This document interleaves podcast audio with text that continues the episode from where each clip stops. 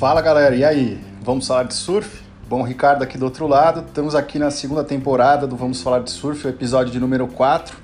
Falar dessa transição aí, né? Sunset já acabou já faz um tempo, é, demorei um tempo para fazer o podcast, já bem próximo aí do início da etapa de Portugal, que provavelmente começa amanhã. Mas pelo lado positivo, a gente também faz uma análise mais objetiva da. Dá para fazer uma análise mais objetiva da última etapa que passou e já falar das próximas, né? Do que vem pela frente aí. No caso do, do enfim, desse evento de Sunset foi bem é, interessante para ver como um, um, um line-up tão amplo, uma onda tão temperamental, pesada, é, difícil, né? Como ela gera uma, uma dificuldade para alguns e ao mesmo tempo abre uma avenida para outros, né? É, realmente a gente vê que os atletas que têm mais experiência no pico, que conseguem se adaptar às mudanças do mar, ao mar pesado, a um line-up amplo, a prancha grande, e a toda a pressão do circuito também pelos resultados, afinal de contas a gente tem o corte aí no meio da temporada. E essa, essas grandes surpresas que aconteceram nas duas primeiras etapas, né, com a vitória do Kelly agora do Beron Mamea, isso gera um, uma preocupação para grandes atletas aí do circuito e abre uma avenida também para os novos para os mais jovens conseguirem resultados. Isso tanto no masculino como no feminino, né, que nós vimos vitórias aí de atletas da nova geração nas duas etapas, né? A Brisa nem tanto por ser uma atleta que já era do WCT, retornou, mas é bem jovem. E no caso do masculino, o Baron, enfim, vencendo essa etapa. É, nós tivemos aí dos resultados dos brasileiros, a Tati, infelizmente, no feminino ficou ali na 16ª colocação, perdeu cedo no evento, realmente imaginei que ela pudesse ir mais longe, acho que todos nós, mas foi um evento que todas as grandes acabaram perdendo ali no round das 16, né? Nós tivemos aí, tirando a Juane Defei, que foi até as finais do ano passado na disputa do título, nós não tivemos a passagem de nenhuma atleta, nem mesmo a Carissa Mori. Foi um evento dominado pela nova geração mesmo, principalmente a Havaiana, né, com a presença aí da Malia Manuel, que não é tão nova geração assim, mas nós tivemos a Luana Silva, a Gabriela Bryan, a Betty Lu Sakura Johnson, a própria Brisa, Brisa Hennessy, ela é, defende a Costa Rica como bandeira, mas é de origem havaiana, então nasceu no Havaí, na verdade. Então é uma atleta que está em casa, então foi, foi muito dominado por elas. E a gente teve também a Molly Picklin e a India Robson, duas australianas aí da nova geração, mostrando que assim tá muito forte o surf. E o último dia de competição não foi o melhor, tanto para o masculino como para o feminino. Havia uma expectativa de, um, de uma crescente no mar durante o dia, de até um pico de swell. Houveram boas ondas, mas foi um campeonato decidido muito em ondas às vezes do inside, a gente teve até a própria bateria, no caso do masculino do Caio, uma bateria que não por ele, mas outros atletas se beneficiaram do inside para passar é, as, suas, as suas baterias, então foi, foi um evento complicado, vamos dizer assim, para muitos. A gente teve boas performances realmente no feminino, o surf foi de altíssimo nível. Depois, na semifinal, a Malia, poxa, num resultado excelente, acho que aquele tubo em backdoor que ela pegou no evento passado, virou uma chave ali, ela tá surfando muito, foi para a final, passando a Gabriela Bryan, que eu havia dito que daria trabalho, pois é uma, apesar de ser uma atleta jovem, é muito boa em onda pesada. E a Beth Lu Sakura Johnson aí, a brisa já se destacando, fazendo pontuações altíssimas, bateu a Beth Lu que venceu é, o evento de Haleiva para se classificar para o WCT, né? Enfim, e também Sunset é uma onda que ela surfa muito bem. Achei até que, que não teve uma performance boa na semifinal, mas é uma terceira colocação, tanto para ela como para a Gabriela, pegar duas atletas aí como a Malia, já experiente no circuito, e a Havaiana também, e a Brisa, também super experiente, veio muito bem no retorno no ano passado para Elite, não é fácil. E a final foi dominada aí pela Brisa Hennessy, que surfou muito bem com 12.83, um 7.46 aí a, a, a Malia Manuel acabou ficando de somatório.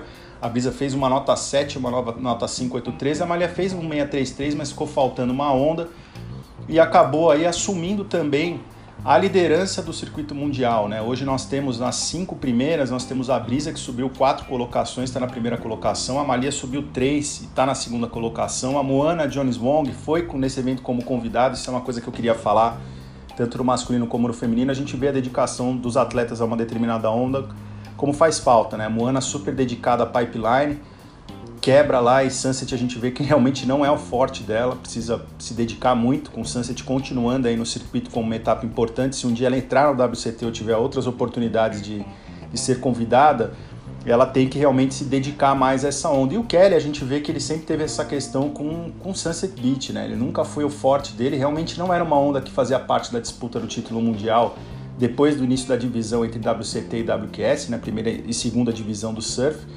E ele sempre se dedicou mais à pipeline, né? Halle Eve é uma onda que ele também já venceu, enfim, surfa muito lá.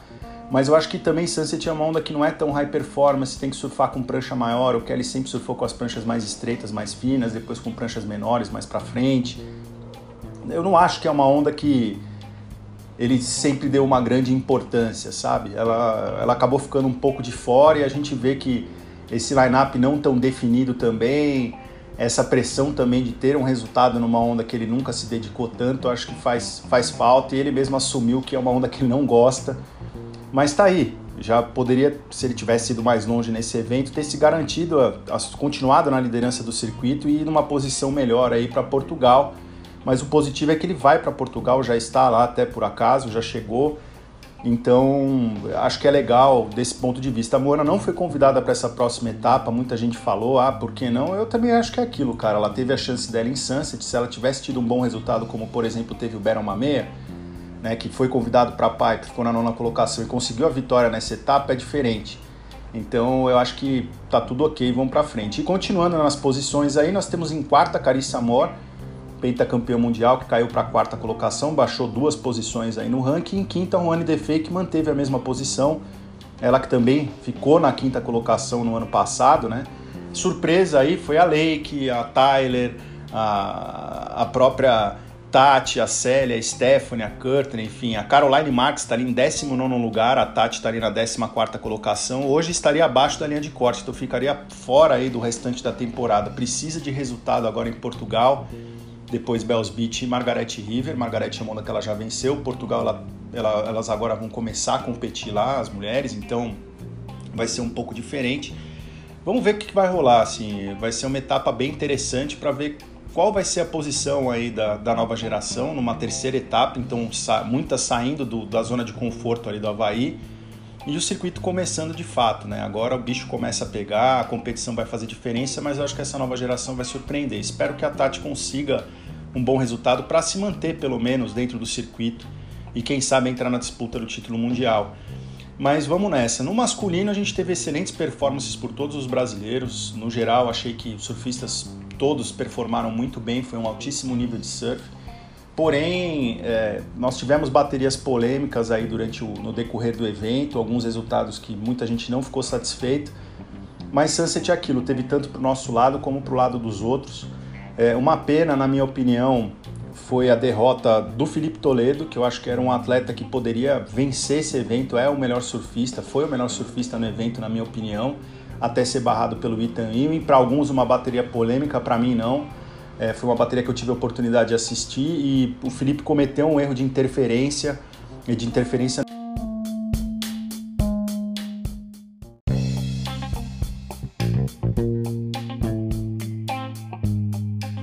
Então, voltando, o Felipe cometeu um erro de prioridade é, nessa bateria, acabou, poxa, entrando numa onda errada ali, deu um espaço pro, pro Itten, foi numa onda que não tinha muita qualidade, enfim, era uma onda da série, estava entrando numa série grande, se não me engano, de Oeste, ele acabou tomando essa decisão de nessa onda, uma decisão precipitada que custou a prioridade e no fim custou a bateria, porque o Itten é muito eficiente nessas ondas, mas o Felipe era o mais rápido, mais radical, enfim, com o melhor approach ali, poderia sim ter vencido esse evento até com uma certa facilidade. Imagina ele naquelas direitas um pouco menores na final, um pouco mais cheias, ele teria destruído todo mundo, mas enfim, não deu. O destaque mesmo foi o Kai Belli, que quebrou nesse evento, surfou demais, teve resultados assim em baterias muito difíceis que ele venceu na competição mesmo.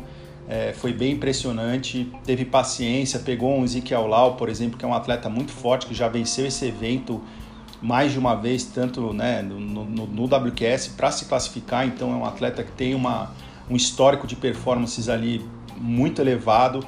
Venceu na estratégia de competição. Fiquei até surpreso que o Zic ficou surfando as ondas do inside. O Caio, assim, muito consciente, é, se colocou de, um, de uma maneira que é esperado realmente de um atleta do nível dele, que já foi, pô, vice, já foi campeão mundial Pro Júnior. Quando Medina venceu o King of Bronze, ele foi o vice. Teve grandes resultados, já foi vice-campeão em Bells Beach, pô, no mar pesadíssimo, perdendo pro George Smith na final, que não é fácil assim fazer uma final em Bells Beach, principalmente com ondas de tamanho, então demonstra que ele tem uma habilidade, as pranchas estão muito no pé. Pedro Bataglin aí, Rush Presendorfer, a galera da Rush fazendo pranchas animais aí pro Caio, tá funcionando muito bem.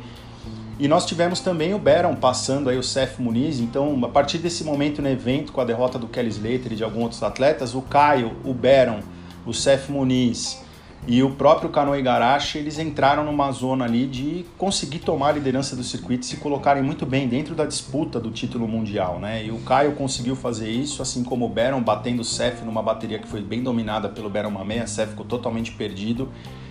E o Kano Igarashi pô, batendo aí o, o, Jack Robinson, que era um favorito aí, foi o último vencedor desse evento antes dele entrar para o WCT, né, no ano de 2019, no final da temporada, que foi o que garantiu ele no WCT. E assim, o Canoa surfou demais e não tomou conhecimento aí do Jack Robinson. Foi uma vitória assim bem imponente. Acho que abre uma avenida aí para o Canoa em termos de confiança para o resto do, da temporada. Né? As semifinais foram extremamente disputadas. Uma pena, a bateria do Caio ali foi decidida nos últimos minutos, ali últimos segundos, ali no último minuto, pelo Baron Bameia pegando uma onda menor de inside, mas conseguiu realmente performar e fez o necessário para vencer a bateria. Muita gente achou que a nota foi demais, mas dentro do critério do dia, aquela onda valia sim a, a nota que ele conseguiu.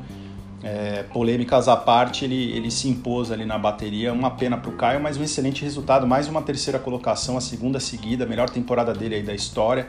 E vindo como convidado, assim como o Baron, melhor ainda. Né? E depois nós tivemos uma, uma outra final antecipada que foi do Itaúi com Canoa e Garache. Canoa, pô, uma bateria extremamente disputada, mas o Canoa se impôs novamente. E, pô, como vice-campeão olímpico que é, como um atleta top 5 que vence evento, faz finais realmente amadureceu muito, os dois, né? O Ethan também. Mas o Canoa é muito mais competidor, na minha opinião, é mais talentoso até para algumas coisas e conseguiu realmente se impor e passar com uma certa vantagem, né? 16.20 contra 15.83 em cima do Ethan. E foi para a final onde o Baron Mamea dominou, né? O Baron perdeu para o Kelly Slater em pipeline e o Kelly acabou vencendo o evento. O Baron foi o melhor performer ali dos primeiros rounds ali do campeonato e veio dessa mesma forma para esse, esse evento, mas não tinha o Kelly no caminho, acabou que ele foi passando todo mundo.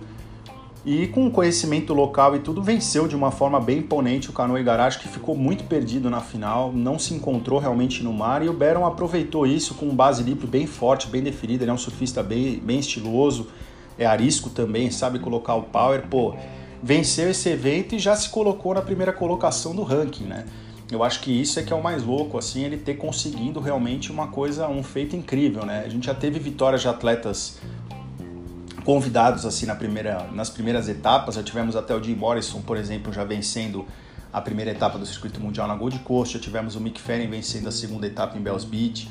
Tivemos outros convidados vencendo, mas nunca um convidado conseguindo um resultado tão expressivo que o coloque na liderança do ranking né? Então ele está na primeira colocação, subiu oito posições, o Canoa está no segundo lugar, subiu três, o Cef continua, está empatado com o Canoa na segunda colocação, o Caio está em quarto, né? Com, caiu uma posição, mas muito bem posicionado, e o Kelly continua na quinta colocação, né? E fica uma pergunta se o Kelly agora com esses cinco aí, se ele não conseguiria vencer o título mundial em Trestles Clássico. Eu acho que ele poderia sim conseguir uma vitória lá. E aí dos brasileiros a gente teve o Felipe com uma subida importante, foram duas posições só, mas o colocam aí na sétima colocação, que é uma excelente posição, tendo em vista a inexperiência de alguns atletas que estão ali no topo e tem muita água para rolar. Miguel com uma, pô, uma boa performance nesse evento, perdeu de cara, mas enfim, conseguiu ali se manter na nona colocação, caiu seis posições, mas está ali nos top 10. Tivemos aí a derrota de John John Florence, Jack Robinson, enfim, atletas que a gente esperava grandes resultados, estão ali na décima colocação, caindo. O Jack deu uma subida, sete colocações, mas o John John caiu cinco. Samuel caiu cinco colocações, está em décimo lugar, mas um bom resultado, surfou muito bem nesse evento, acho que manteve o patamar. E o Ítalo ali, na décima sexta, não conseguiu performar, não se encontrou no mar, achei que ele fosse mais longe nesse evento.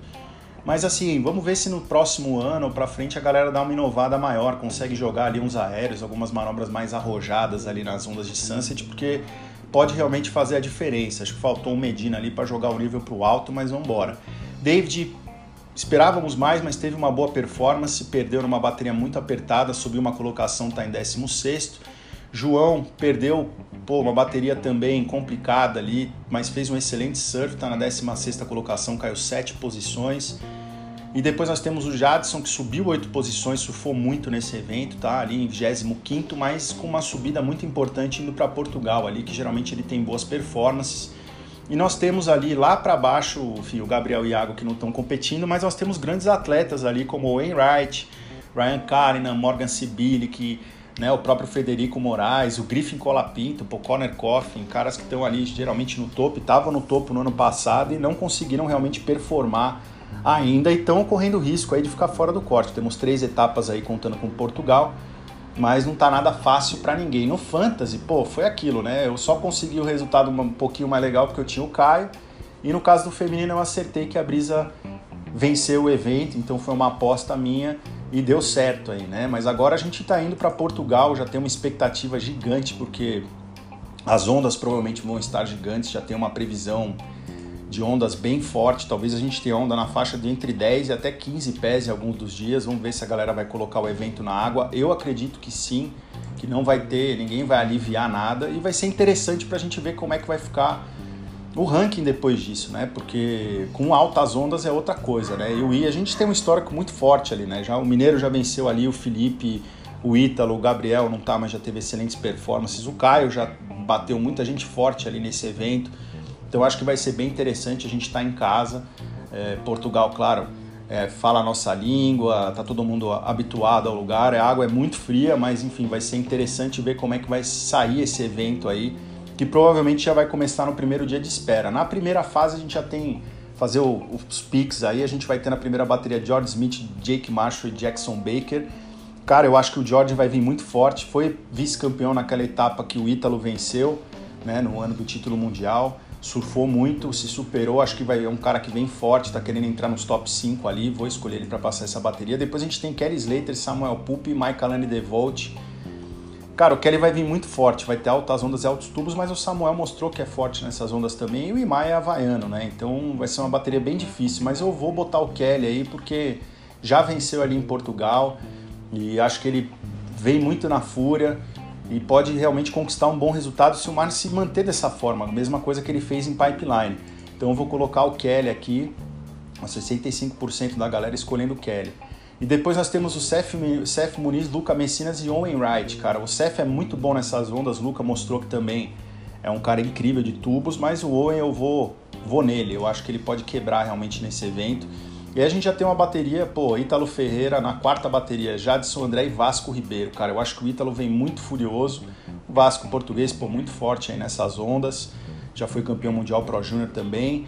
E o Jadson, pô, sem palavras aí, quebra. Os dois estão treinando lá bem forte, mas eu acho que o Ítalo vem pra vitória, tá se destacando no free surf aí. Todo mundo, 86%, tá com o Ítalo. Depois a gente tem Felipe Toledo, Conor O'Leary e o convidado aí, Justin Brecré, que é francês. Cara, Felipe, apesar do Conor ser muito bom nessas ondas, eu acho que o Felipe pode se destacar sim, principalmente nas direitas. 86% também no Felipe. Depois a gente tem uma bateria interessante que vai ser o Canoa Igarashi, o Hulk aí, Calum Robinson e o Alfonso Antunes, português aí, outro convidado. Vou no Canoa e no 89% aí no Canoa. Depois a gente tem uma bateria 7, bateria boa, cara. Conner Coffin, Frederico Moraes aí, localzaço aí, português. E o Caio Belli, cara. Eu vou no Caio que as ondas vão estar tá boas para ele, cara. O Frederico não é tão bom de tubo. O Conner já foi vice-campeão dessa etapa no ano que o Jojo foi campeão mundial, uma das das vezes que o Jojo foi campeão mundial, no, no, bicampeonato mundial que foi antecipado, venceu em Portugal e tinha altas ondas, o Conor foi vice, mas eu vou no Caio. Bem equilibrado essa bateria, tá ali 36 para o Caio, 38 para o Frederico, 26 para o Conor. Depois tem John John Flores, Zeke Lau e Matthew McGillivray, bateria pedreira também, mas cara, vou no John John, 90% da galera também. Depois a gente tem Ethan Will, David Silva e Baron Mameia. Cara, apesar de ser uma uma bateria bem pedreira, são excelentes surfistas. O Bera é um excelente tube rider, mas o David é um excelente competidor, né? E por mais que o Ita esteja se destacando aí nesse ano, eu não sei se ele vai conseguir manter esse mesmo ritmo. Porém, o Bera é muito bom de tubo, cara. Vamos ver de água gelada. mas eu vou colocar o Baron, cara. Desculpa aí, David. 42% no Baron, a maioria acreditando no Ita, hein? 45 e 13 pro, pro David Silva. Na bateria número 10, Jack Robinson, Leonardo Fioravante e João Chanca. Cara, bateria de Tube Riders, caras que gostam de onda pesada. Vai ser treta aí. Dois caras que estão surfando muito juntos aí, o Jack Robinson e o João, que são da mesma equipe da Vocal. Eu vou escolher o João, cara. Apesar do Jack ser muito forte, é uma bateria que não dá para saber muito, não. Vamos lá. 63% para o Jack, 18% para o João, 19% para o Leonardo Fioravante. Vamos, João. Bateria de número 11, Morgan Sibilic, Miguel Pup e Ryan Karinan. Cara, eu, o Ryan é muito forte, muito bom Tube Rider, Miguel também, claro. O Morgan tem muito que se provar ainda nesse tipo de onda, já tinha falado disso no ano passado. E tá aí os resultados, né? Difícil você conseguir se manter, principalmente quando você fez muitos resultados em beat breaks, depois você chegar também, no beat break só, mas enfim, em ondas relativamente aí mais soft, você pegar as pedreiras aí do circuito pesado mesmo, tubo para os dois lados e tal. E eu acho que o, o Morgan ainda precisa adquirir muita experiência nisso, então vou botar Miguel, 40% aí no Miguel Pupo. E décima segunda bateria, uma bateria de americanos aí, como não acontece só com o brasileiro. Griffin, Colapinto, Color, Randini e Net Young. Cara, são Net Young na fúria voltando para o circuito e Color e Griffin querendo mostrar resultado aí, porque ainda não fizeram nada, vamos dizer assim, nesse ano, principalmente o Griffin. Nesse tipo de mar bem pesado, o Griffin é muito bom, o Color também, mas o Net é foda, cara. O Net é muito bom. Vou colocar o Net Young no meu pique, ó, 50% pro Griffin, 38% pro Color e 12% pro Net Young. No Fantasy, eu vou fazer a escolha do meu time agora ao vivo, no masculino. No Taerei, nós temos aí Seth, Canoa, Kelly, Ethan, George, Felipe e Miguel. Cara, eu vou escolher, claro, Felipe Toledo. E vou colocar também para esse evento. Eu vou botar o Kelly Slater, cara. Eu poderia colocar o John John Florence, que acho que vai quebrar nesse evento, mas eu vou com Careca, meu. Eu acho que o Careca pode ter calma ali e conseguir ir muito bem nesse campeonato, sério mesmo. Que agora virou competição mesmo, de fato. No Tire B, aí tem uma galera gigante, tem pô, Samuel, Ítalo, David, Chumbinho, Jadson, enfim, eu vou colocar o Ítalo Ferreira. Vou colocar também, no caso, ó, até vou falar uma coisa, eu vou tirar o Kelly aqui no Taerei.